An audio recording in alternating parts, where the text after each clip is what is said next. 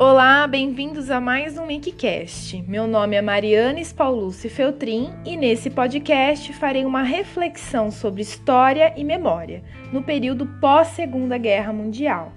Essa reflexão será baseada na monografia que realizei em 2016 como conclusão do curso de História na Unimep e também de um artigo do mesmo tema que publiquei na revista Contemporâneos. Com o fim da Segunda Guerra Mundial, que coincidentemente comemora-se 75 anos hoje, houve um período em que a memória coletiva da Alemanha foi conduzida para a denegação e o esquecimento da extensa colaboração ao nazismo.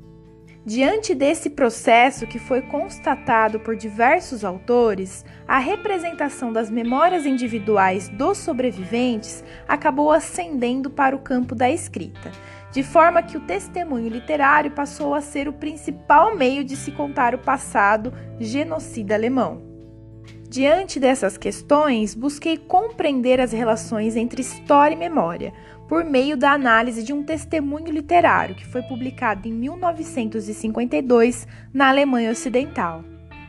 Esse testemunho, intitulado A Rosa Branca, foi escrito por Inge Show, que narrou a trajetória de um grupo estudantil de resistência pacífica ao nazismo. A obra, que caracteriza-se como uma coletânea de memórias, documentos e depoimentos, foi elaborada a partir da experiência dos irmãos Hus e Sophie Scholl. Ambos fundaram a Rosa Branca, um movimento que resistiu pacificamente contra o nazismo entre 1942 e 1943. Eles distribuíram panfletos e picharam as ruas de Munique o grupo contou com outros integrantes que exerciam as tarefas de criação e distribuição dos panfletos. Juntos, esses estudantes e até mesmo um professor da Universidade de Munique promoveram debates filosóficos que encorajavam os jovens a escrever em contraposição à guerra. Aliás, eles citavam os crimes hediondos e, sobretudo, a inércia dos alemães perante os fatos que estavam acontecendo. Inge conta que a Rosa Branca era dedicada a abrir os olhos dos alemães por meio de seus textos provocativos e diretos, que continham referências desde a Bíblia até Lao Tse.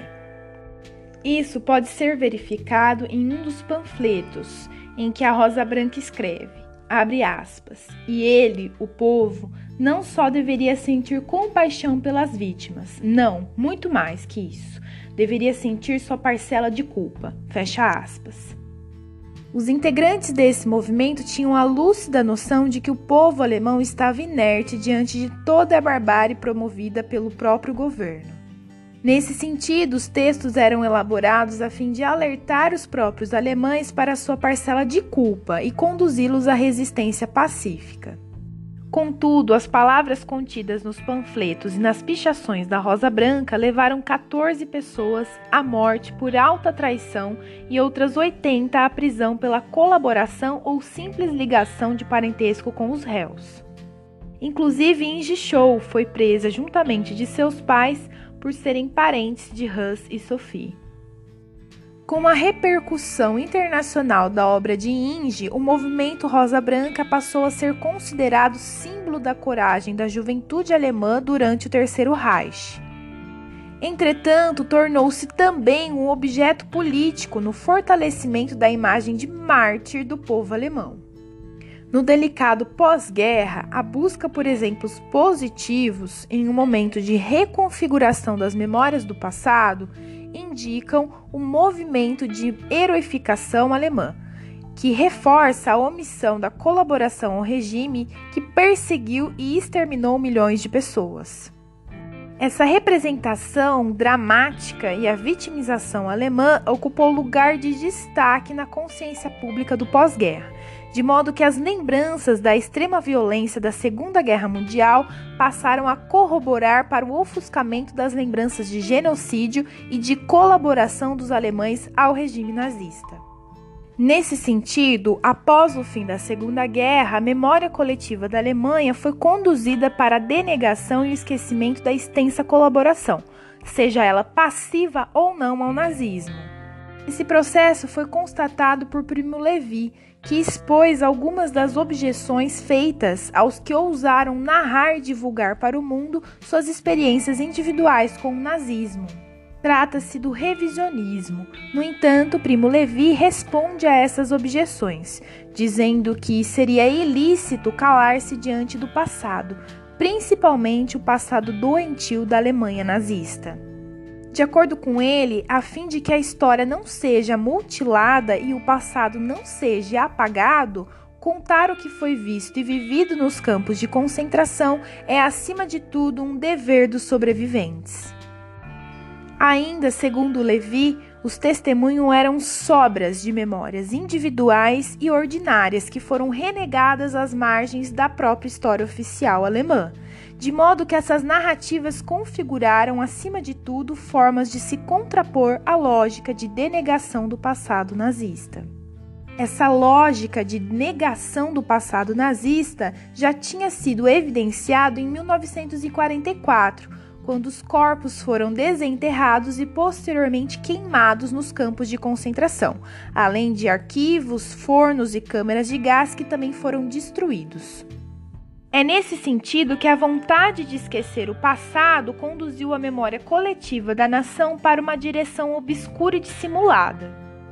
De acordo com Theodor Adorno, os alemães queriam esquecer as décadas anteriores a qualquer custo, isto porque o peso do passado era tão forte que não se podia mais viver diante do presente.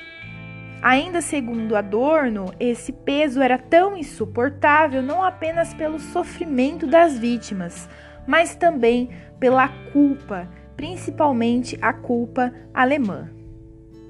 Na mesma direção de Adorno, o historiador Richard Bessel vem dizendo que a redenção alemã significou a perda de princípios essenciais que contemplavam privilégios e conquistas dessa comunidade do povo nazista, o Volk.